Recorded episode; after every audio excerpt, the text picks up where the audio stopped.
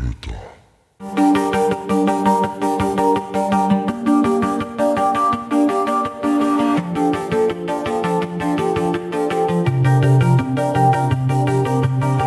Hallo und willkommen zu einer neuen Episode des Drachentöter Podcasts. Ich bin Mike und rede heute mit Michael Marsberg über das Rollenspiel Eclipse Phase Year Zero. Und los geht's. Dann begrüße ich heute den Michael bei mir. Hallo Michael. Hallo Mike. Ich bin auf dich aufmerksam geworden aufgrund eines Facebook-Postings von dir. Aber bevor wir auf dieses Projekt kommen, ähm, wer ist Michael? Kannst du uns ein bisschen was an Einblick verschaffen in, in deine Welt, in, in dein Schaffen, in dein Tun? Äh, ja, gerne. Ich meine, manchmal frage ich mich das auch, wer ich bin, was ich mache und ähm, manchmal auch die berechtigte Frage, wie viele ich bin, weil so eine Identität habe ich nicht, was mich wahrscheinlich für das Rollenspiel prädestiniert hat. Äh, Im Grunde bin ich Geschichtenerzähler. Das fasst das über als Überschrift zusammen. Ich habe, ähm, also wenn wir uns mal aufs Rollenspiel konzentrieren, ähm, viele, viele Jahre für das schwarze Auge geschrieben. Sag ich mal so, was meine erste Rollenspielkarriere als professioneller Autor war. Da habe ich ähm, gut drei Dutzend Publikationen geschrieben oder mitgeschrieben von äh, Abenteuern über Quellbände bis hin zu Romanen und Kurzgeschichten. Und das liegt jetzt bei so in meiner Vergangenheit schon einige Jahre. Ähm, und seit ein paar Jahren bin ich wieder auch fürs Rollenspiel tätig, schreibe ähm, und übersetze und lektoriere für verschiedene Verlage, für Uhrwerk Verlag, System Matters, äh, Pegasus, ähm, in verschiedenen Reihen, ähm, wie Mausritter, ähm, Splittermond, die verbotenen Lande. Also das ist meine Rollenspiel-Identität. Und darüber hinaus bin ich aber auch ähm, Regisseur. Ich vom Hause aus äh, ganz anfänglich ähm, Theaterregisseur, mache jetzt ähm, mehr Shows, ähm, Zeremonien ähm, in dem Rahmen, also auch als ähm, Creative Director im internationalen Bereich. Und daneben ähm, bin ich auch als Veranstalter und äh, Kurator in der subkulturellen Szene hier im Ruhrgebiet, wo ich wohne, unterwegs. Also das ist mal so ein Überblick über das Konglomerat, das Michael Marsberg ist. Und du kommst mit einer Identität aus?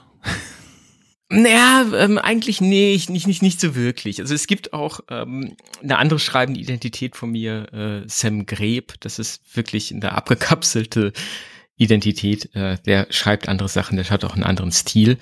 Ähm, den, äh, der Rest firmiert äh, schon unter Michael Marsberg. Ähm, aber ist manchmal ganz interessant, weil nicht alle Leute, die mich aus einer Richtung kennen, wissen, was ich sonst noch so mache. Mhm.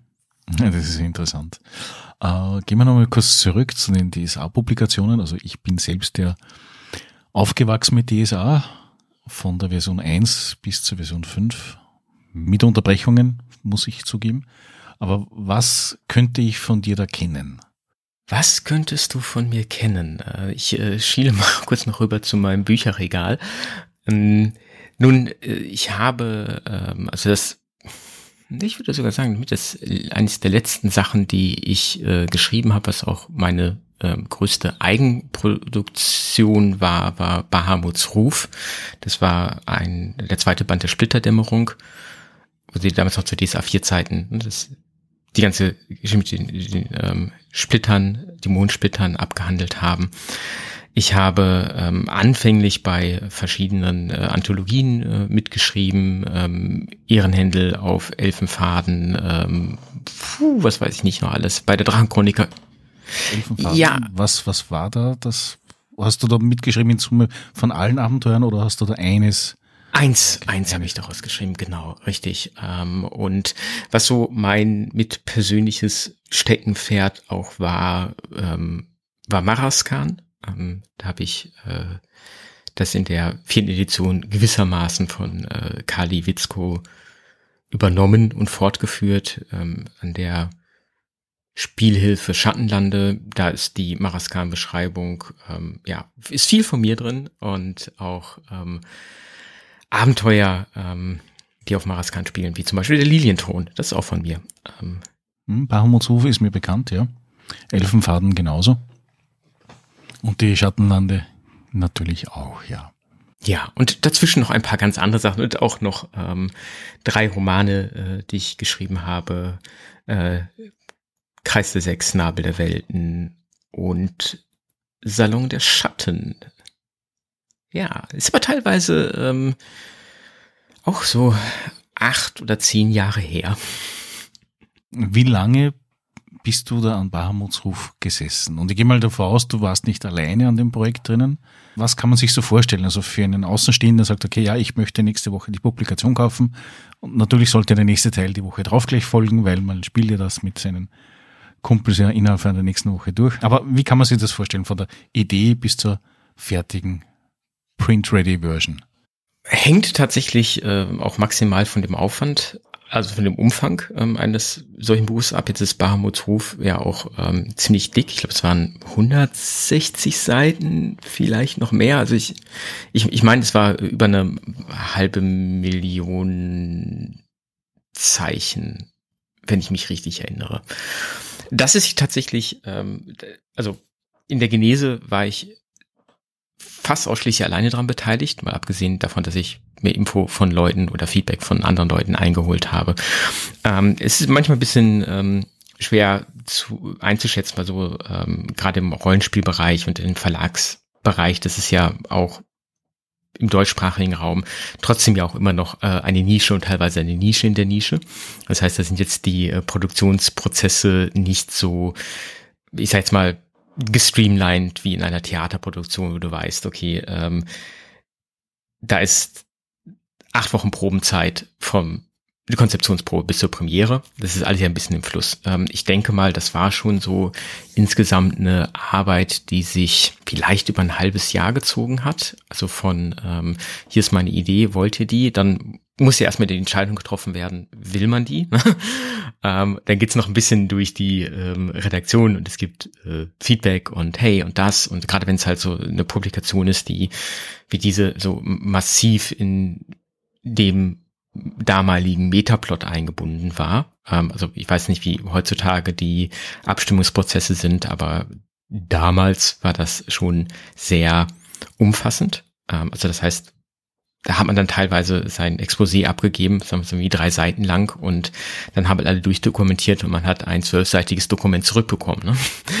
Äh, also es war dann schon ein äh, bisschen mehr Aufwand in dem Sinne. Ähm, und das Schreiben selbst ist jetzt ja auch nicht so, dass ich dann ähm, mich irgendwie eingeschlossen habe und äh, jeden Tag acht Stunden durchgeschrieben habe, sondern habe ja auch noch irgendwie andere Sachen parallel gemacht, die anfielen oder ähm, war in anderen Projekten involviert. Dann äh, entzerrt, also entzerrt sich das natürlich auch noch ein bisschen. Ähm, ich glaube wirklich so richtig hart dran geschrieben waren das vielleicht dann so zwischen zwei und drei Monate, wenn ich mich richtig erinnere. Mm, und dann ist die Arbeit ja nicht zu Ende. Ne? Dann äh, gibt man den Text ab und dann geht der durch verschiedene Instanzen, durchs Lektorat, durchs Korrektorat, durch die redaktionelle Prüfung, durch die ähm, Regelredaktion. Ähm, da gibt's noch irgendwie da Feedbacks zu. Äh, dann bin ich natürlich auch irgendwie ein Mensch, der gerne so seine Projekte bis zum Ende begleitet. Das heißt, ich lasse mich auch noch irgendwie dafür einspannen, beim Fahrkorrektorat dabei zu sein. Man macht Illustrationsbeschreibung. Also zwischen ähm, Abgabe und Drucklegung können halt auch noch mal ein paar Monate liegen. Also je nachdem, wie die Verlagsprozesse sind, wie gerade Illustratoren verfügbar sind. Das ist schon das war ein Projekt. Vielleicht war es dann doch in der Summe, ähm, bis es dann erschienen ist, doch ein Jahr. Ja, aber ich glaube, könnte, könnte durchaus so bis zu einem Jahr gewesen sein. Dachte ich nicht, dass das äh, so ein Aufwand ist. Also ich dachte mir immer so, okay, man spricht sich ab, schreibt ein bisschen was, natürlich, also spricht das Exposé und dann setzt man sich dran und dann ist das Ding noch, was ich, ein, zwei Monaten durch und das war's. Ja, aber auch, da, auch das äh, so der ähm, Unterschied, also es kommt vom um Umfang drauf an. Das war jetzt natürlich ein Aus, also Ausnahmeprojekt, auch in den Sachen, die ich geschrieben habe, sicherlich also als Solo-Projekt das umfangreichste.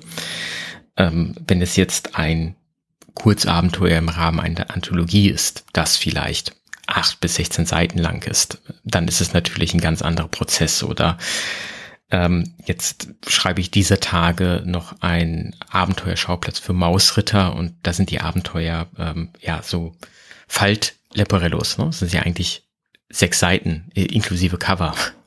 Ähm, das das habe ich in zwei Wochen fertig. Ne? Also mit anderen Sachen, die ich die par parallel noch mache.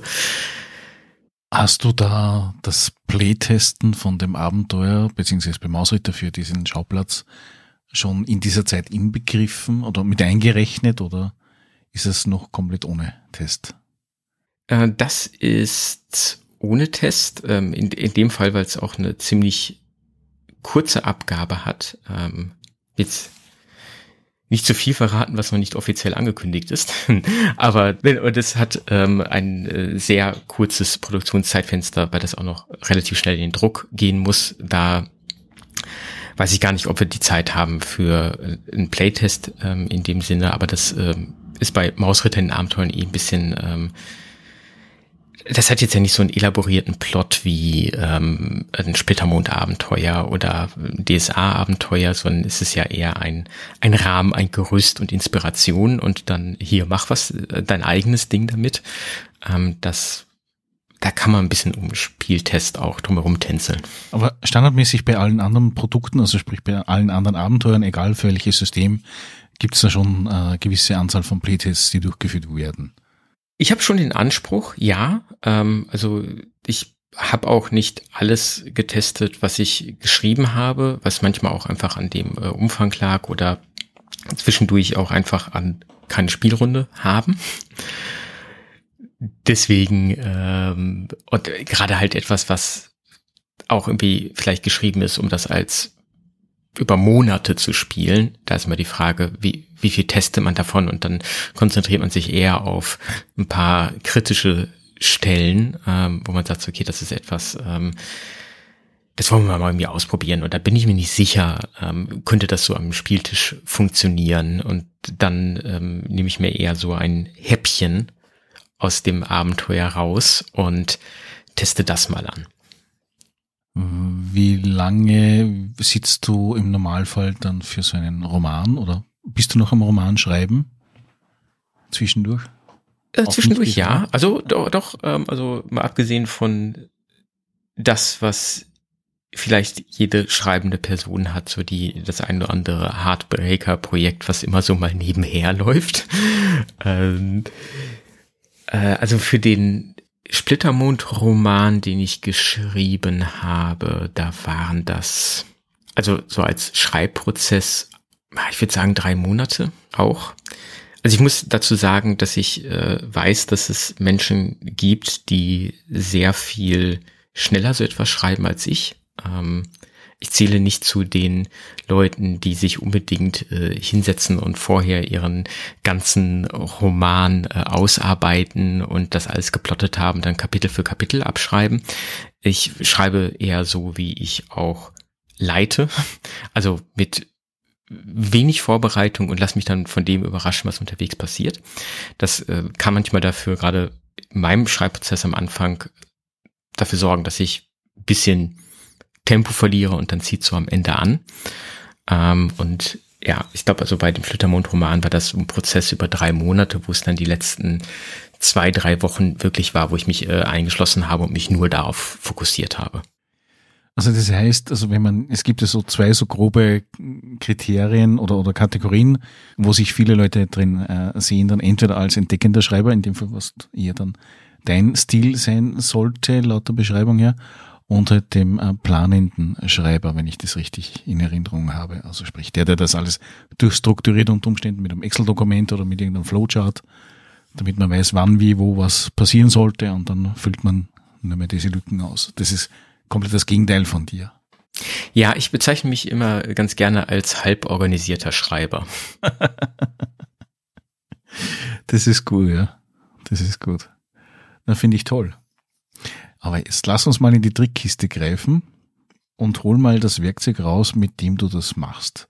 Machst du das mit Word oder nutzt du da irgendeine spezielle Software? Ist nämlich eine Frage, die ich immer jeden Autor stelle, die ich habe, weil es sehr interessant ist, wie die Leute oder welches Werkzeug welche Leute benutzen. Äh, tatsächlich äh, benutze ich äh, Pages, also ganz normal Textverarbeitung. Ähm, ich stelle mir das halt äh, so ein, dass das auf so die Standardmanuskriptseite äh, ne, aussieht, also vom von der Laufweite und von der Schriftart, dass das auch so ein bisschen Schreibmaschinen-Flair hat äh, in der Optik. Da bin ich Ästhet. Der, ähm, also, Times New Roman und fertig. Oder Kurier. Kurier, ja, schon Kurier. Ähm, aber das ist so ein bisschen, ein bisschen Flair hat. Ähm, und da schreibe ich dann, äh, also hauptsächlich und daneben benutze ich äh, ähm, Stift und äh, viel zu viele Notizbücher, die ähm, meistens äh, nicht an der Stelle liegen, wo ich sie gerade brauche. Ja, das sind so meine Hauptwerkzeuge. Ähm, ja, und dann habe ich noch so ein äh, Whiteboard hier an der Wand hängen, um zwischendurch mal was zu visualisieren oder irgendwas an die Wand zu kritzeln. Also du bist der Erste, der sagt einfach nur Pages. Im Normalfall kommt Word oder Papyrus. Aber Pages hatte ich noch nie. Ja.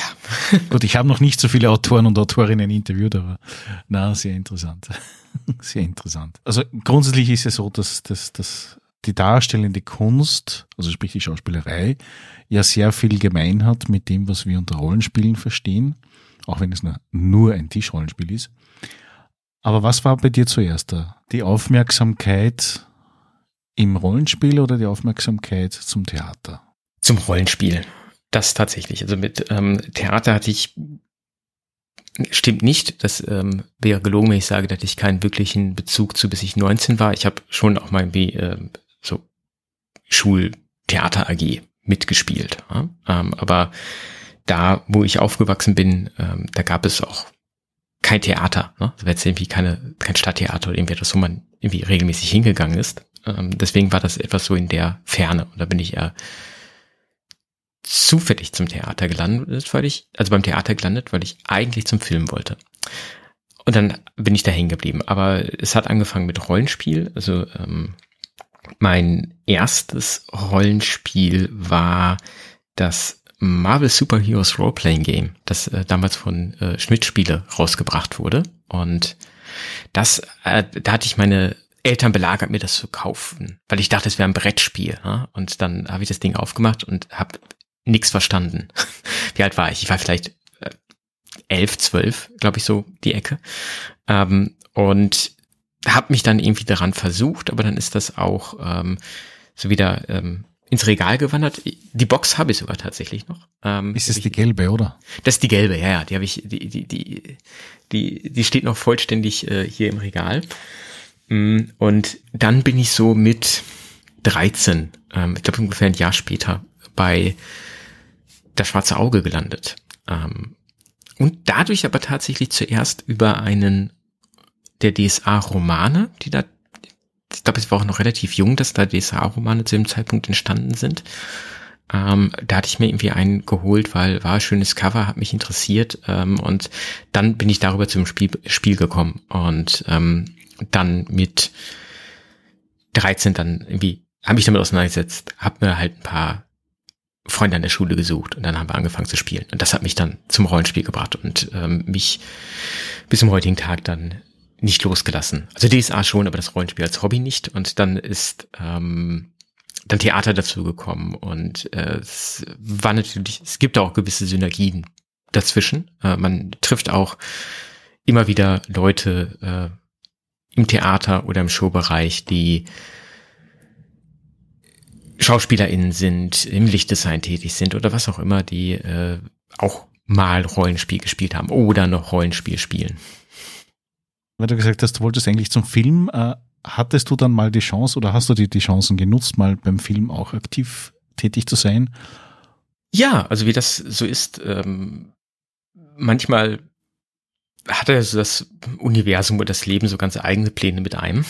Und äh, von, vom hinten durchs Auge landet man doch wieder an Stellen, die man auch irgendwie machen wollte. Und ich war ähm, in den letzten Jahren auch an Filmprojekten beteiligt, also auch teilweise an ziemlichen äh, No- bis Low-Budget-Produktionen, äh, ähm, aber auch Musikvideos, und Kurzfilme, manchmal ähm, hinter der Kamera, manchmal auch vor der Kamera. Das auch schon passiert. Ja, ähm, das ist dann ganz spannend gewesen, als sich das so plötzlich wieder auch in mein Leben geschlichen hat. Ne? Die Branche ist ja relativ klein und übersichtlich. Es ist ja wurscht, ob das jetzt äh, Schauspielerei ist oder Film und Funk oder ähnliches, aber grundsätzlich die Kreativen, denke ich mir, sind immer nur so eine kleine Cloud. Also gefühlt kennt ja jeder an jeden da. Ja, da, auch da ist, ähm, sind Theater und die deutsche Rollenspielszene sich sehr ähnlich. Ähm, also gut, hat natürlich auch ein bisschen damit zu tun, dass ähm, in beiden Fällen das Angebot überschaubar ist. Ne? Klar, es gibt mehr äh, Theater, als es jetzt Rollenspielverlage gibt, ähm, aber äh, das sind dann auch ähm, trotzdem im Verhältnis nicht irrsinnig viele, nicht unendlich viele. Das gilt dann auch für Regie-Teams, ähm, die ja auch an viel, mehreren Häusern arbeiten, dann auch gerne halt irgendwie Leute mitbringen, mit denen sie, äh, also mit denen sie gerne arbeiten. Ähm, und dann vermischt sich das und dann kennt man sich sehr schnell. Und das ist so, ich sag mal, im, im Rollenspielsektor ähnlich. Ja? Dann ähm, trifft man auch ähm, an dem nächsten Verlag Leute wieder, die man aus dem anderen Verlag kennt. Und das ist auch eine schöne Parallele zwischen den beiden Welten. Gibt es Systeme, wo du sagst, okay, man kann sagen, man spielt das System und man hat dich sofort am Tisch als begeisternder Mitspieler oder Spielleiter? Ja, äh, gibt es durchaus. Also es gibt ein paar Systeme mittlerweile. Ähm, also ich habe früher, wie glaube ich viele Leute, sehr, ähm, ich sag mal, monotheistisch angefangen. Bei mir war es dann halt äh, DSA. Ähm, und in den letzten Jahren habe ich sehr viele Sachen ausprobiert. Ähm, wir haben auch eine Runde mit ein paar Leuten, wo auch jeder die Spielleitung im Wechsel übernimmt. Und das ist so unsere Runde, wo wir unseren Pile of Shame abspielen jeweils ähm, und halt immer im One-Shot Dinge ausprobieren. Dadurch so mein Spielhorizont, ich sag mal, in den letzten sechs Jahren immens gewachsen. Und es gibt ein paar Systeme, die so ähm, einen gewissen äh, Sweet Spot bei mir bedienen. Ähm, das ist einmal das ähm, Cypher System von äh, Monte Cook Games. Ähm, das ist auch für Numenera zum Beispiel benutzt wird oder dafür ähm, entwickelt wurde, dass es im deutschsprachigen Raum am bekanntesten. Die anderen Sachen sind ja. Beziehungsweise man darf nicht vergessen, Cypher-System ist ja eigentlich auch in einer kleinen Version bei so nicht Schurke verwendet worden. Richtig, stimmt. Ja, das ist ähm, eine ähm, abgewandelte Version davon, richtig. Ähm, der ganze, die ganzen anderen schönen Bücher haben es ja irgendwie noch nicht in eine deutsche Übersetzung geschafft. Aber das ist so eins ähm, äh, der Spiele, die ich ähm, sehr mag. Da kriegt man mich auch irgendwie sehr schnell mit, also Systeme. Ähm, und ich mag äh, Powered by the Apocalypse sehr gerne. Also auch vor allem für ähm, äh, One- oder Few-Shots. Ähm, da setze ich mich auch sehr gerne an den Tisch. Da äh, leite ich aber auch sehr gerne mit, ähm, weil es so auch ähm, das Halborganisierte in mir ganz gut unterstützt. Und ähm, das dritte System, das ich äh, sehr mag und schätze, ist die äh, Year Zero Engine von äh, Free League Publishing, ähm, die für ja, ähm, Mutant Jahr Null ähm, genutzt wird, Coriolis, Wesen, Tales from the Loop, Alien, Blade Runner, richtig. Ähm, Gehen wir nochmal zurück zu der Powered by the, Powered by the Apocalypse. Ein schweres Wort für mich. Äh, nein, ähm, welches oder welche Variationen äh, favorisierst du da? Klassisches Dungeon Worlds oder Monster Hearts oder keine Ahnung? Ach, da bin ich eigentlich nicht limitiert. Also ich äh, muss sagen, dass ich es zuerst mit ähm, der deutschen Ausgabe von Dungeon World wirklich verstanden habe. ähm, aber ähm, ich bin da jetzt nicht so drauf festgelegt. Ich muss sagen, dass ich ähm, klassische Fantasy mittlerweile nur noch sehr selten spiele. Ähm, mich interessiert tatsächlich mehr ähm, Science Fiction oder ähm, auch eher ähm, surreales, weirderes Zeug. da fühle ich mich dann halt irgendwie ähm, mehr drin wieder als ähm, jetzt bei klassisch Fantasy, aber so ein Dungeon Crawler oder ähm, was oder dann halt in diese Dungeon World zwischendurch ähm, ist immer auch lustig. Ähm, und das ist, was ich halt an äh, Portable Apocalypse sehr mag, weil es halt einfach so diese direkte Zugänglichkeit hat. Ne? Ähm, du suchst dir ein Playbook aus, das dir zusagt und dann fängst du an. Und ähm, dann ist es mal lustig, ähm, Monster of the Week zu spielen, dann ist es mal lustig, ähm, The Whale zu spielen, was ein sehr cooles Cyberpunk powered by the Apocalypse ist, dass es auch nicht auf Deutsch gibt, zumindest noch nicht.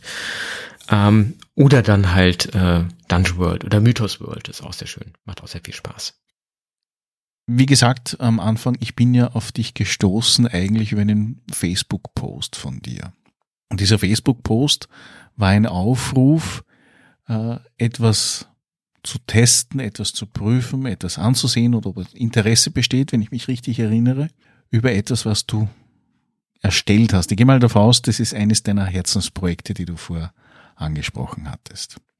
Ja, genau. Und zwar ähm, äh, ist es ähm, Eclipse Phase Year Zero, ähm, also eine äh, Adaption von Eclipse Phase äh, mit der Year Zero Mechanik. Und ähm, das ist tatsächlich so ein Projekt, ähm, das aus einer Laune heraus entstanden ist ähm, vor puh, ähm, sicherlich auch schon drei Jahren, ähm, was so nebenher lief, ähm, was ich eigentlich erstmal für den privaten Gebrauch machen wollte.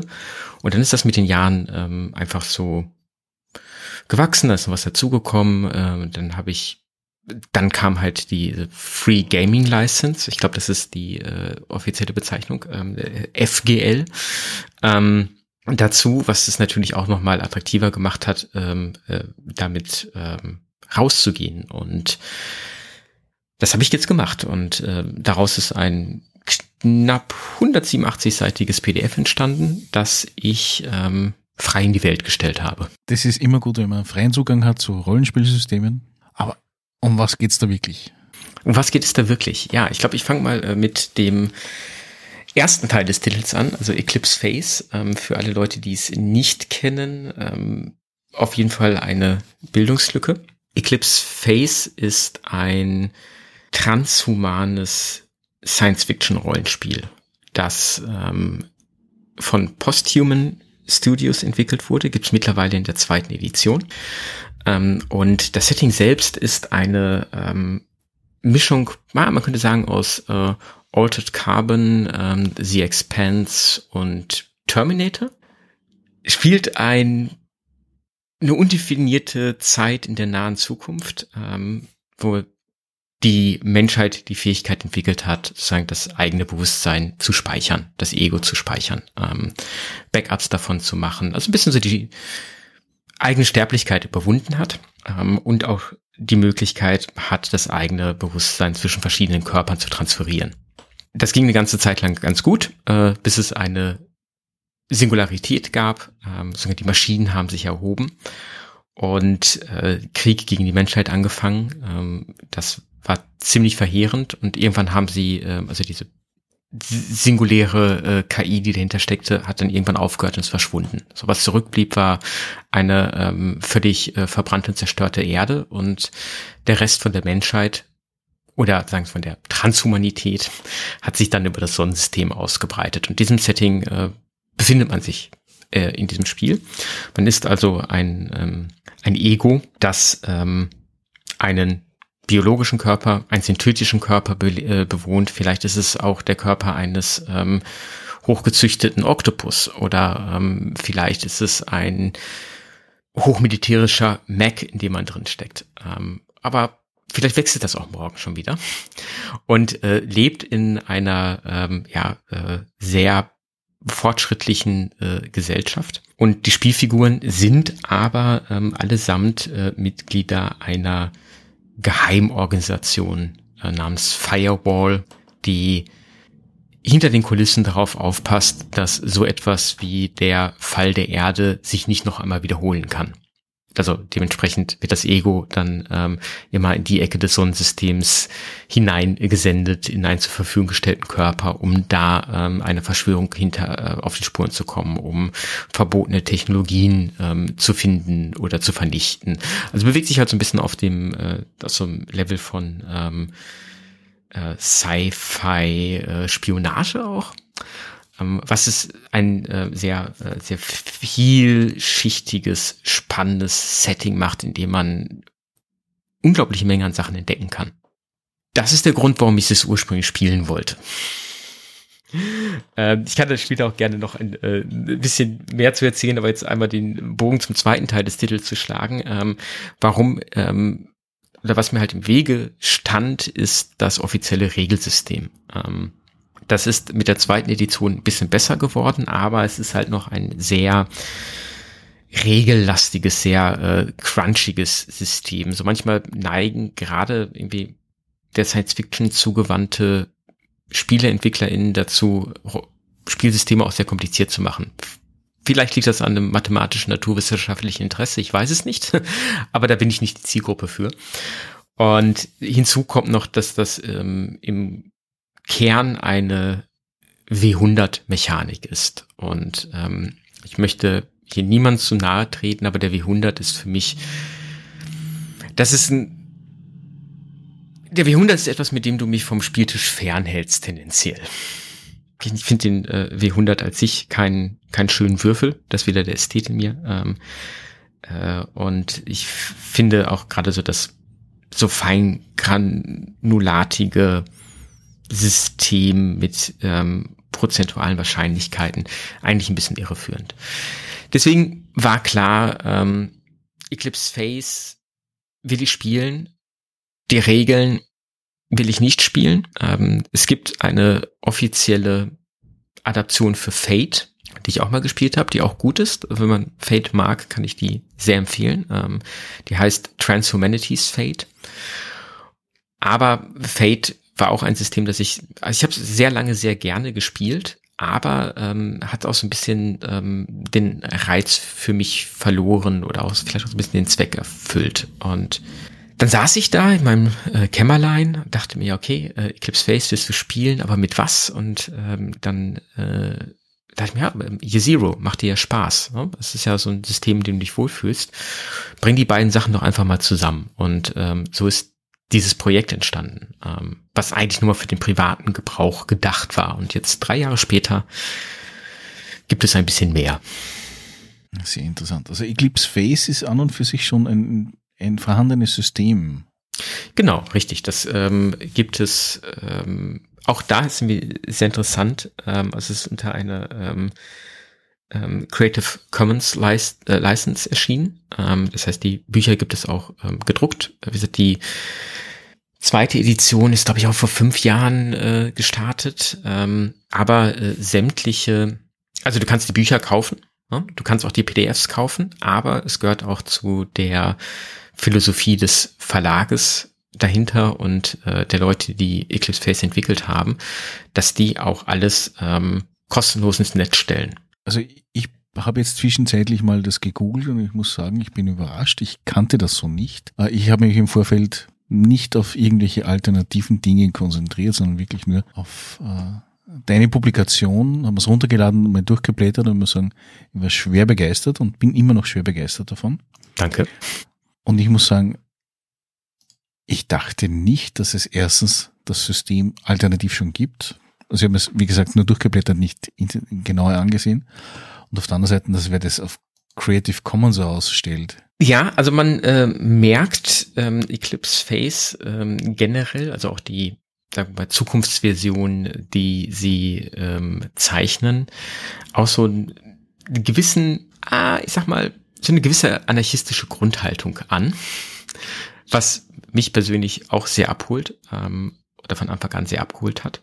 Und ähm, in diesem Kontext passt es auch, dass sie gesagt haben, so, ähm, wir stellen das unter eine Creative Commons, ähm, ihr könnt das, also ihr könnt unsere Welt, ihr könnt äh, das Spiel benutzen, ihr könnt die Regeln benutzen, ihr könnt benutzen, was ihr wollt, ihr könnt äh, euer eigenes Zeug daraus machen, äh, unter der Bedingung, dass ihr das unter derselben Lizenz dann auch veröffentlicht. Und ähm, das ist das, was hier passiert ist. Also ich habe mir ähm, die, ähm, die Welt genommen, also in dem PDF von Eclipse Face Year Zero ist es auch ähm, eher umrissen. Ähm, es gibt ja die ganzen anderen Bücher und ähm, Quellmaterialien und habe das dann äh, mit dem anderen frei verfügbaren Modul, nicht die Year Zero Regeln, ähm, zusammengeführt und ähm, ja, dann ins Netz gestellt. Unter halt auch der Prämisse zu sagen, so hier, auch das ist, äh, das ist kostenlos, das geht halt unter derselben Bedingung wie das Original. Genau. Das ist sehr gut. Also an und für sich, wenn ich es richtig verstehe,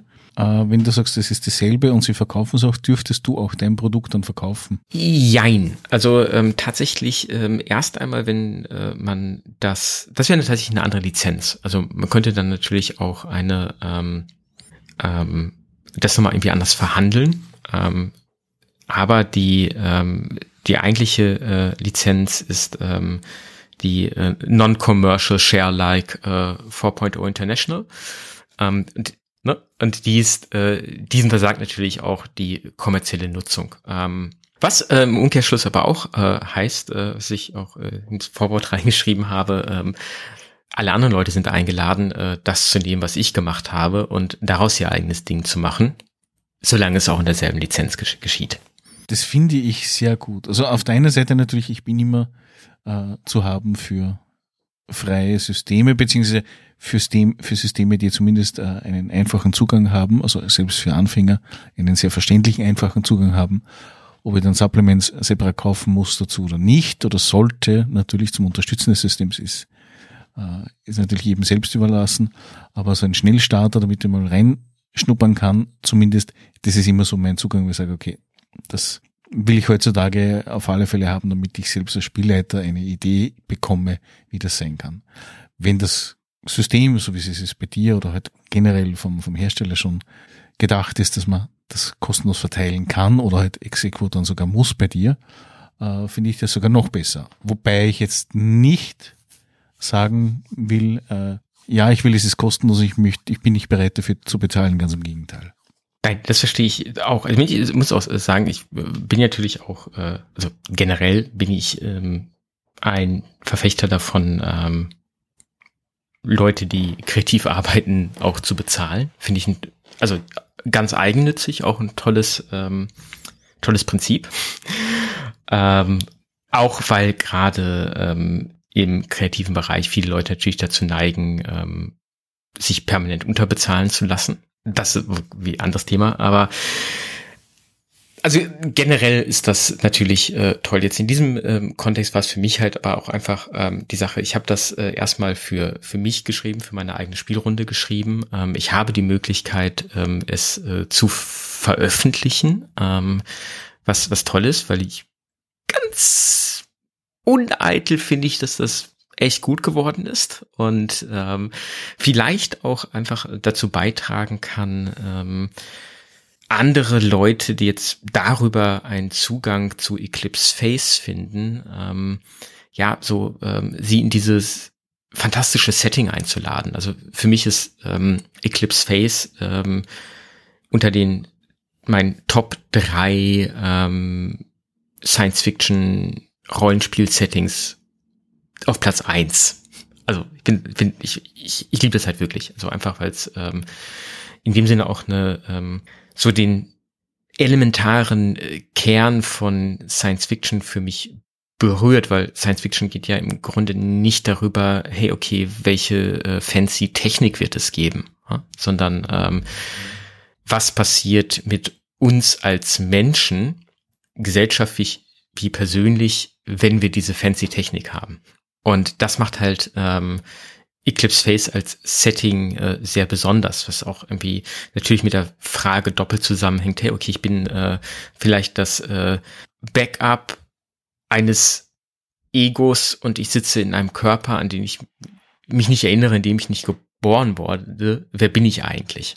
Und äh, das ist so die zentrale, eigentlich mit zentrale Thematik des Spiels. Also neben abgesehen, dass man ähm, äh, grässlich entstaltete Mutanten und ähm, andere Bedrohungen bekämpft oder im Hinterland des Mars unterwegs ist, was natürlich auch mir cool ist, geht's halt viel um diese Frage. Und ähm, das äh, macht das macht halt irgendwie zu einem, kann zu einem sehr intensiven Spiel machen. Also einige der ähm, mit tollsten Rollenspiel-Sessions passierten für mich innerhalb dieses Settings. Und wenn ich dazu jetzt einen Beitrag leisten kann, dass noch mehr Leute darauf neugierig sind, äh, das rausprobieren wollen und äh, vielleicht das auch mit einer Spielmechanik ausprobieren können jetzt, die sie aus anderen Spielen kennen, die sie mögen, dann äh, ist mir das an dieser Stelle Lohn genug. Finde ich absolut äh, naheliegend. Also ich muss fairerweise sagen, ich kenne Year Zero, ich kenne äh, Tales from the Loop, Things from the Flood, Forbidden Lands, äh, Alien, hoffentlich bald mal auch Blade Runner. Also sprich eigentlich eh so gut wie fast alles, was da gibt. Und äh, das System ist sehr zugänglich, ist egal, welches du spielst. Und rein von den Regelmechaniken ist es mindestens genauso einfach, meiner Meinung nach, wie ein BRP-System, was zum Beispiel auch Cthulhu nutzt. Ja. Ja, das stimmt. Und was das Spannende an äh, Year Zero ist, oder äh, jetzt mal kein wie aus dem ähm, Game Design äh, Nähkästchen plaudernd. Ähm, Free League macht es ja schon mit den eigenen Spielen so, dass sie die Grundmechanik, die ja wirklich einfach ist, du ähm, würfelst eine Handvoll Würfel und versuchst und hoffst, dass möglichst viele Würfel eine Sechs zeigen. Ähm, passen sie sie ja doch immer sehr individuell an das jeweilige Setting an. Also ähm, ne, verbotene Lande funktioniert anders als Alien. Alien funktioniert anders als Wesen. Äh, Blade Runner ist nochmal ein bisschen anders. Ähm, und das macht es halt irgendwie auch sehr faszinierend, weil es in dem Sinne eigentlich kein Universalsystem ist, wie zum Beispiel Cypher System, ne? das, oder ähm, äh, Basic Role-Playing Game auch, ne? das ja eigentlich ähm, doch immer gleich bleibt. Ähm, und du ziehst es aus dem Regal und du spielst irgendwie ein beliebiges Setting damit, ist ähm, Year Zero schon eine ähm, ein sehr vielseitige Engine, die man sehr genau anpassen kann auf das Spielgefühl, was man erzeugen möchte. Also da bin ich voll bei dir. Also ich hatte vor circa einem halben Jahr eine der genialsten Alien-Runden, die ich jemals gespielt hatte. Und da ist das, die Szenerie von, von Alien und so weiter kein Thema nicht, aber das Wichtigste war schlichtweg das, was die Engine durch das Wurfsystem den Interpretationsspielraum äh, gegeben hat, wie denn sich der Wurf auswirkt auf die jeweiligen Charaktere. Maßgeblich. Ja. Und da bin ich, da bin ich jedes Mal voll begeistert von, von einer Alien-Runde. Ich hatte bis jetzt keine wo jemand vom Tisch aufgestanden ist und gesagt hat, okay, gut, ja, war halt Alien, ist okay, ich bin tot und das war's, kein Thema nicht. Es war fast wie bei allen Cthulhu-Runden oder bei sehr vielen Cthulhu-Runden, die ich hatte, wo die Leute aufgestanden sind und gesagt haben, geil, mach, wann machen wir die nächste? Ja, das, das kann ich verstehen. Also ich ähm, spiele Year Zero am meisten ähm, mit Coriolis. Ähm, das ist meine ähm, aktuell langlebigste, also von, von meinen stehenden Runden die, ähm, die langlebigste. Ähm, ich bin, glaube ich, auch schon vier, viereinhalb Jahre ähm, in unserer Kampagne und ähm, es, es bleibt halt immer noch besonders und spannend und ähm, also diese Mischung, dass du ähm, mit deinen Figuren startest und die fühlen sich äh, gleichzeitig kompetent an, aber trotzdem ist jeder Würfelwurf gefährlich. Das ist was auch so ein Reiz für mich bei Year Zero ähm, ausmacht. Also während so andere Würfelsysteme manchmal so dieses, ja, dann würfelt man halt um des Würfels Willens haben, ähm, ist halt Year Zero, da ist jeder, da bedeutet jeder Würfelwurf etwas.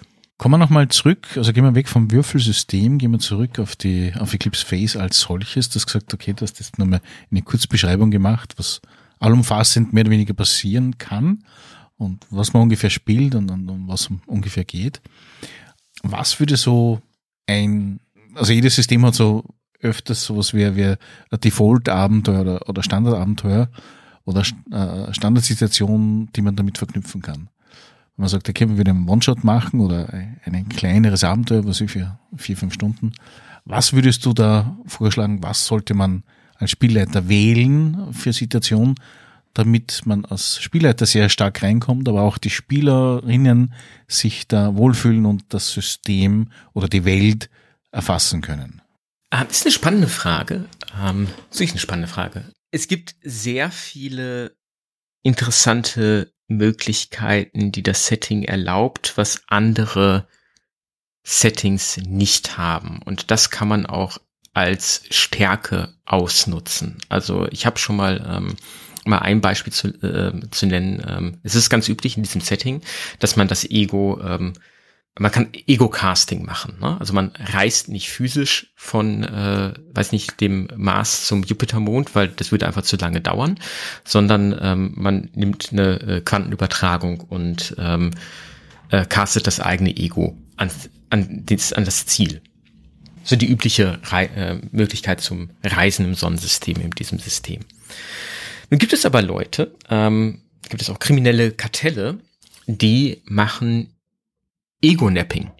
Das ist so ähnlich wie Kidnapping, ähm, nur dass die sich in so eine ähm, Übertragung einschalten und dann ähm, eine Kopie von dem Ego machen, äh, die dann halt äh, umleiten und ähm, dann weiterverkaufen oder vielleicht für ähm, noch dunklere Zwecke verwenden.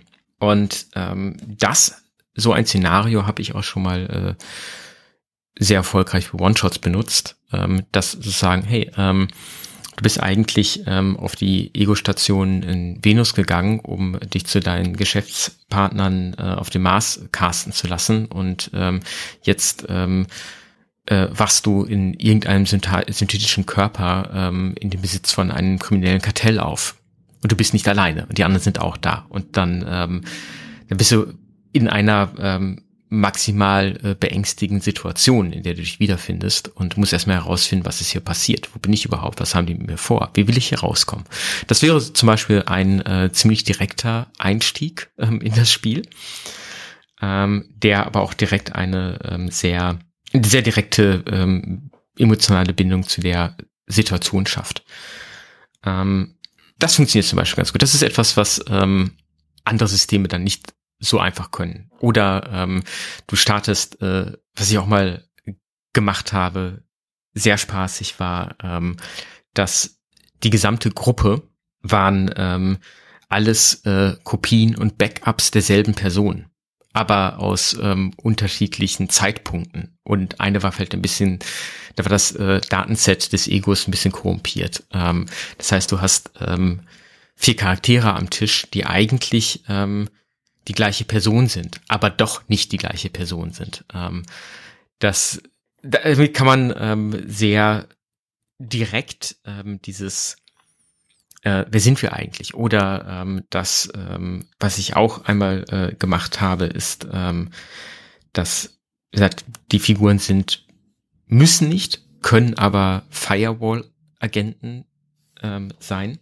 Das Team von ähm, ihrem äh, Proxy, also ihrem Vermittler, äh, einberufen wurde und gesagt wurde, ja, okay, das das ist euer Auftrag ähm, und ähm, dieses Mal verkackt es nicht weil ähm, die Figuren waren, äh, also man startete als Backups von Leuten, äh, bei denen die Mission schon schiefgegangen ist und die dann nicht rausgekommen sind und deren Egos zerstört wurden. Und man weiß auch nicht, was schiefgegangen ist. Man weiß nur, man war schon einmal da, also eine andere Version von einem war schon einmal da und ist da nicht lebend rausgekommen.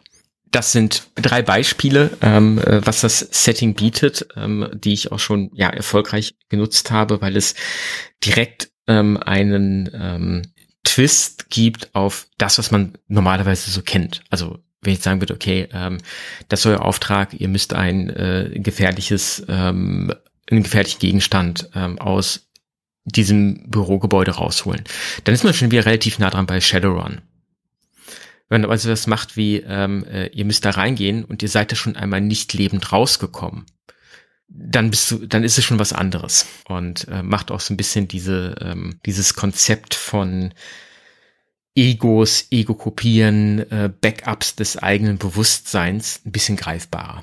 Kann man gut vorstellen. Also speziell das mit den äh, Kopien, die zu unterschiedlichen Zeitpunkten die jeweiligen denselben Menschen oder die, dasselbe Ich halt wiedergeben, sehr interessant. Besonders wenn man es im Unklaren lässt. ja. Also ich bin ja auch parallel jetzt gerade ein bisschen am Durchblättern, was es sich für skurrile Wesen gibt. Also es ist jetzt nicht so, dass man hier keine Ideen findet, auch wenn man das Buch durchblättert. Manche Dinge funktionieren für mich besser als wie andere. Also ich finde zum Beispiel den Nova Crab absolut genial, aber genauso auch äh, der Salamander zum Beispiel. Ja, also das ist das. Ähm, es gibt sozusagen ähm, verschiedene äh, Möglichkeiten, was dein Körper, also die Körper werden Morph genannt, äh, was dein Morph sein kann. Da gibt es äh, biologische, da gibt es synthetische, da gibt es irgendetwas dazwischen. Ähm, und es gibt auch ähm, Uplifts, also ähm, hochgezüchtete Tiere, ähm, die auch, ähm, also ich mag die Neovögel zum Beispiel sehr gerne und äh, den Oktomorph ähm, ist auch einer meiner persönlichen Lieblinge, was genau das ist, was sagt. Das ist also quasi ein äh, äh, ziemlich großer, intelligenter Oktopus. Ja, da gibt es ähm, sehr viele Möglichkeiten. Man kann auch äh, ein äh, rein digitales Ego sein, das gar keinen Körper mehr hat. Also meiner Meinung nach hat das Ding sehr viel Potenzial, ja. Also den, im Vergleich zu den klassischen Science-Fiction-Systemen, die ich bis dato gespielt habe, hm, man natürlich Traveler oder äh, natürlich auch ähm, Coriolis, ist das ganz was anderes. Ja, das ist, was es besonders macht, was es ja auch ähm, durchaus es gibt noch mal so eine andere Ebene in der Spiel. Ähm, normalerweise hat man ja die Situation, dass man sagt, okay, ich, ähm, keine Ahnung, ähm, spiele jetzt eine zwergische Barbarin. Und dann ähm, spielt man für die Kampagne die zwergische Barbarin, einfach weil ähm, bis, bis sie ausscheidet, äh, stirbt oder man eine andere Figur spielt. Ähm, bei Eclipse Face ähm, kannst du theoretisch jede Mission, jedes Spielabend jemand anderes sein. Also du bist zwar dasselbe Bewusstsein, aber vielleicht ähm, wurdest du ursprünglich als ähm, Neopic geboren. Das heißt, du bist ähm, eigentlich ursprünglich gar kein Mensch gewesen, sondern ein äh, humanoides Schwein.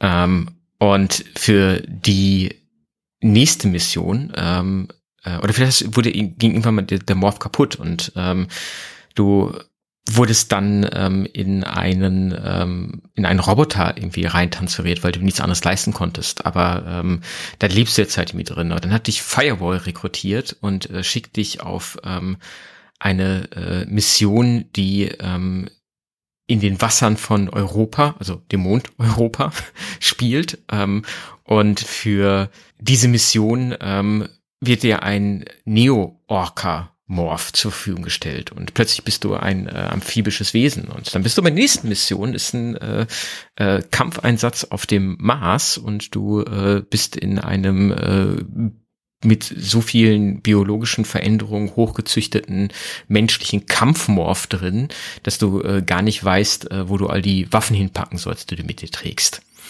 Ähm, bist aber tatsächlich eigentlich immer noch dasselbe Bewusstsein, das irgendwann mal als ähm, Neoschwein geboren wurde. Okay, jetzt muss ich aber mal kurz was, was eingrätschen. Also im Endeffekt ist so, man spielt ja technisch gesehen die Person oder das Ego, das man sich äh, erstellt hat, aber dennoch kann man sich in unterschiedlichen Realitäten, also sprich äh, Lebewesen, Nicht-Lebewesen und so weiter ja hinein beamen lassen, wenn ich das richtig verstanden habe. Wenn wir jetzt nochmal kurz auf die Regelebene runtergehen und sagen, okay, gut, wenn ich jetzt mit einem Charakter erstelle, dann erstelle ich ja dann eigentlich ja nur Werte, die mit meiner Intelligenz zu tun haben, aber nichts, was physischer Natur ist. Ist das korrekt? Nein, das ist nicht korrekt.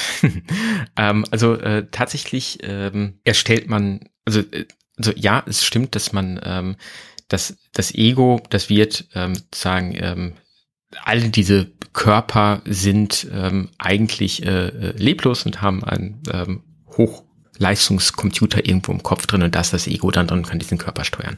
Rein spielmechanisch ähm, erstellst du ähm, dein Ego ähm, und dein Ego besteht aus äh, Begabungen. Ähm, das sind ähm, in dem Sinne, ähm, was im anderen, in anderen System Attribute wären oder Eigenschaften. Das sind so die vier ähm, Kernwerte ähm, und die heißen ähm, deswegen nicht Attribute, sondern Begabung, weil sie äh, beschreiben, was du sozusagen aus dem Potenzial eines Gehirns oder auch eines Körpers rausholen kannst. Ähm, das sind vier Stück. Das ist äh, Somatik, sozusagen die körperliche ähm, Kraft, die Präzision, die Logik und die Kinesik. Ähm, das heißt, wenn sozusagen dein Ego kein gute, ähm, es generell nicht gut schafft, eine Verbindung zwischen Gehirn und Händen herzustellen, äh, dann ähm, kann es das auch äh, nicht in einem hochentwickelten Morph. Und was du mit deinem Ego auch immer mitnimmst, sind deine Fertigkeiten, also das angelernte Wissen. Da gibt's in dem Spiel auch nur äh, gar nicht so viele von, äh, 16. Und die nimmst du halt auch immer mit.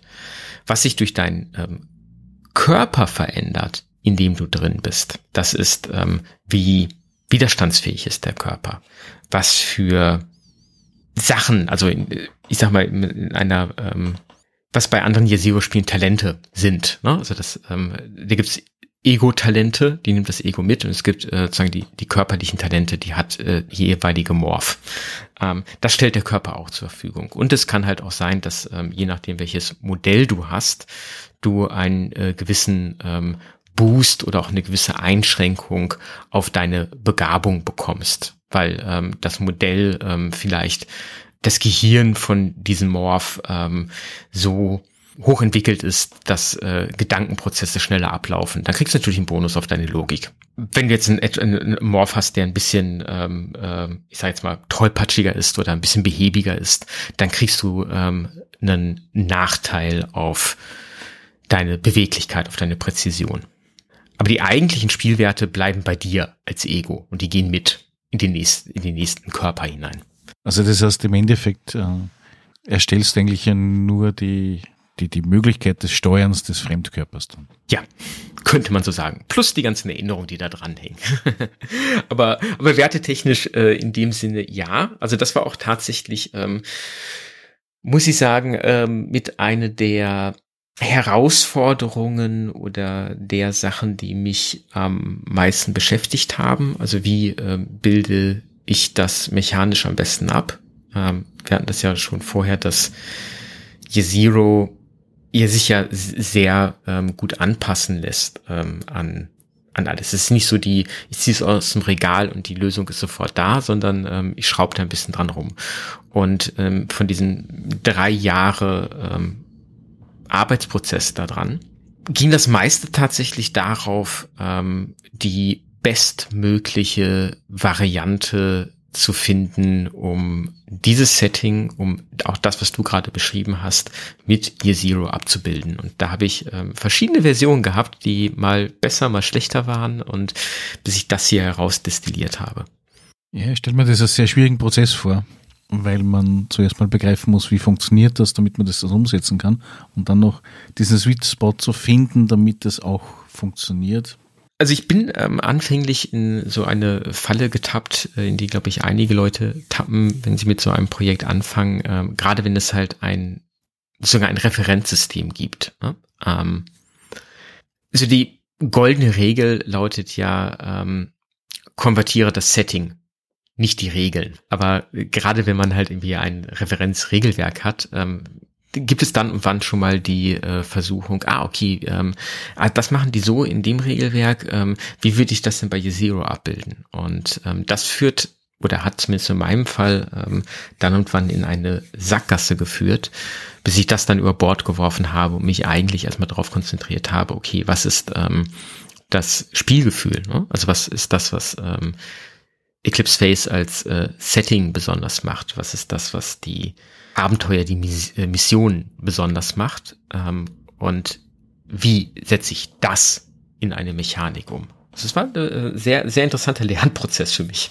Wie lange hast du dann gebraucht? Du hast gesagt, du hast circa vor drei, vier Jahren ungefähr angefangen, wenn ich das jetzt richtig in Erinnerung habe. Gute drei Jahre. Also das war auch, wie gesagt, ein Nebenprojekt. Dann ist es zwischendurch mal für ähm, ein Vierteljahr wie eine Schublade verschwunden und dann ähm, hatte ich eine neue Idee, ähm, habe sie wieder vorgeholt, habe was angepasst, habe eine ähm, Leute für einen One-Shot zusammengetrommelt, ein Testspiel gemacht, äh, festgestellt, dass äh, das, was ich mir im stillen Kämmerlein ausgedacht habe, absolut gar nicht am Spieltisch funktioniert. Ähm, hatte dann keine Lust mehr gehabt, hab's wieder in die Schublade geschoben, hab's äh, einen Monat später wieder rausgeholt. Das war so ein ähm, so ein Kommen und Gehen und ähm, dann kam natürlich, als ich dann alles ähm, fertig, als ich dachte, ich hätte alles fertig, kam das Layout dazu. Und das war natürlich dann auch nochmal, ne? Also äh, wie soll das Ding überhaupt aussehen? Äh, was, wie, wie ziehe ich das auf? Ah, okay, das passt, das passt nicht. Ähm, damit habe ich überhaupt erstmal angefangen, mich mit InDesign auseinanderzusetzen. Das war dann der zweite Lernprozess. Und ja, das glaube ich. Ja, äh, aber auch sehr spannender, äh, spannender Lernprozess. Ähm, ich äh, das zwischendurch wurde das so mein ähm, mein Stricken, ne? Also während ähm, andere vielleicht vorm Fernseher sitzen und äh, häkeln ähm, oder stricken, habe ich dann äh, nebenbei Sachen bei InDesign rumgeschoben. Und dann war ich halt so auf dem äh, Level, dass ich dachte so, okay, cool, ähm, ich glaube, ich hab's. Und ich, hey, ich habe das Layout eigentlich soweit fertig. Ähm, und dann ist mir eine Idee gekommen, die ähm, sehr elementar etwas umgeworfen hat. Ich sage nicht, ich bei, hätte dann bei Null angefangen, aber dann habe ich äh, nochmal ähm, einige Kernelemente des Systems umgeschrieben, ähm, das dann aber direkt an dem äh, InDesign-Dokument. Also das war dann, äh, was natürlich dann nach hinten raus das komplette Layout über den Haufen geworfen hat und bis ich dann jetzt da gelandet bin, wo ich bin und damit bin ich glücklich. Und wann war der erste Kontakt zu Eclipse Face in seiner ursprünglichen Form? Ähm, in der ursprünglichen Form. Es war nicht mal in der ursprünglichen Form, sondern äh, der erste Kontakt war in der Fate-Version. Ähm, das war vor fünf Jahren. Ähm, also ich habe ähm, im Vorfeld ähm, eine ganze Zeit gar kein Rollenspiel gespielt, ähm, weil ich mir so ähm, selbst eingeredet habe, ich hätte ja keine Zeit dafür. Was, was völliger Humbug ist. Ähm, aber da musste erst ähm, Bekannte von mir vorbeikommen und äh, sagen, du hast die Zeit, die du dir nimmst, war so wie die weise Erscheinung, die vor mir auftauchte. Und ähm, der hat mich aber auch gleichzeitig in eine äh, WhatsApp-Gruppe für Rollenspielen dem Ruhrgebiet eingeladen. Und ähm, ich glaube, dass da haben dann Leute One-Shots angeboten. Und den zweiten One-Shot, bei dem ich mitgespielt habe, war ähm, Eclipse Face, ähm, halt in der Transhumanities Fate Variante. Und ähm, ich, ich habe den mitgespielt, es waren ähm, zwei Sessions, die wir gespielt haben.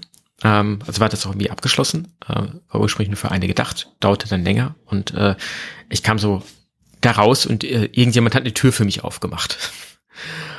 Und ich so, okay, wow, das, ähm, das bedient so viele Dinge, die mich beschäftigen, die ich spannend finde, die mich ähm, in, in Film oder in Literatur begeistern. Ich will mehr wissen. Und dann habe ich mir, ähm, glaube ich, noch so in der selben Nacht ähm, erstmal so die PDFs irgendwie ähm, runter runtergeladen. Da war auch gerade die erste Edition äh, out of print.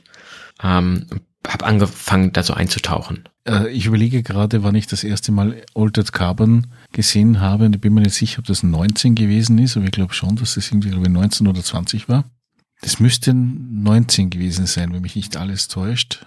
Und äh, ich hatte zu dem Zeitpunkt eine alte Romanserie, ich glaube vom H.G. Wells, glaube ich ist der Autor, wo eine ähnliche Realität beschrieben wird. Und äh, mir hat es mh, sofort gehuckt. Aber ich wusste nicht, dass irgendwer Rollenspielsystem dazu geschrieben hat. Ich wusste aber dank äh, der Fernsehserie, dass es ein Rollenspielsystem dazu gibt. Das kam später, glaube ich, raus. Ähm, also später als Eclipse Face. Ähm, ist, das habe ich auf der, also das PDF habe ich auf der Festplatte äh, liegen. Das ist ähm, für meinen Geschmack nicht sonderlich gelungen. Ähm, aber ja, also bevor es das gab, war ein bisschen Eclipse Face auch so ähm, an manchen Stellen äh, Altered Carbone mit abgefeilter Seriennummer. Also weil es halt genau dieses ähm, Körperspringen ähm, halt irgendwie aufgreift und ein bisschen anders nennt. Aber es ist schon, äh, ähm, Altered Carbone ist, ähm, glaube ich, auch irgendwo namentlich als eine der Hauptinspirationen für das Setting genannt. Wenn jemand äh, noch keine Idee hat, wie Rollenspiel funktioniert, kann er sich aus deiner Sicht her mit deinem, mit deinem Rollenspielbuch, im Endeffekt ist ja nichts anderes, sich hinsetzen, sich einlesen und dann eine Runde leiten? Oder ist es eher für fortgeschrittene Spieler bzw. Spielerinnen oder äh, Spielleiter, Spielleiterinnen? Also ich ähm, eher für Zweiteres. Also das ähm, richtet sich schon an Menschen, die ähm, Erfahrung mit Rollenspiel haben, also zumindest äh, auf der Seite der Spielleitung. Also es, ähm, es, es ist ja heute auch erstmal ein äh, Hack für ein anderes Buch, ein anderes System. Also diese klassischen ähm, Kapitel, ähm, was ist ein Rollenspiel, äh, was brauchst du zum Spielen, ähm, wie macht man das, ähm, die gibt es explizit nicht in ähm, Eclipse Phase Year Zero.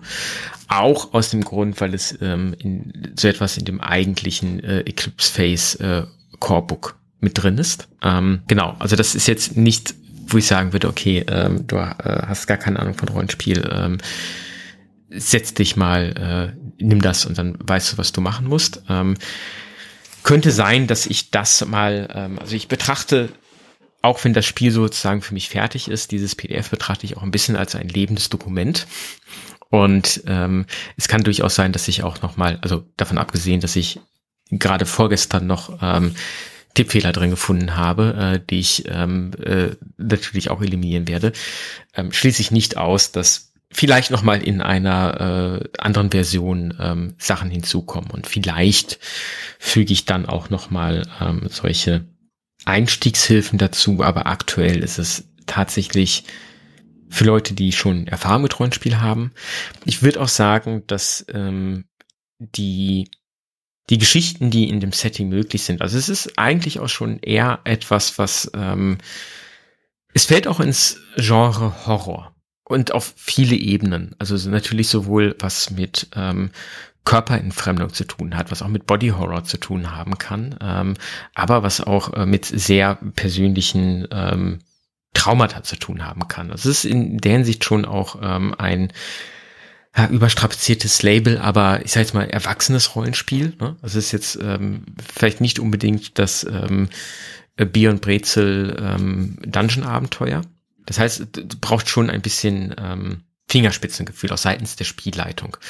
Das eigentliche ähm, Eclipse Face Corebook ähm, gibt da sehr viele ähm, tolle Hinweise und auch ähm, Tools. Deswegen habe ich das jetzt in diesem ähm, Hack nicht reproduziert. Das wäre ähm, wäre tatsächlich etwas, was ich hätte machen können, weil, hey, ähm, man darf ja alles benutzen, also hätte ich das auch ähm, copy-pasten, übersetzen können und hinzufügen können.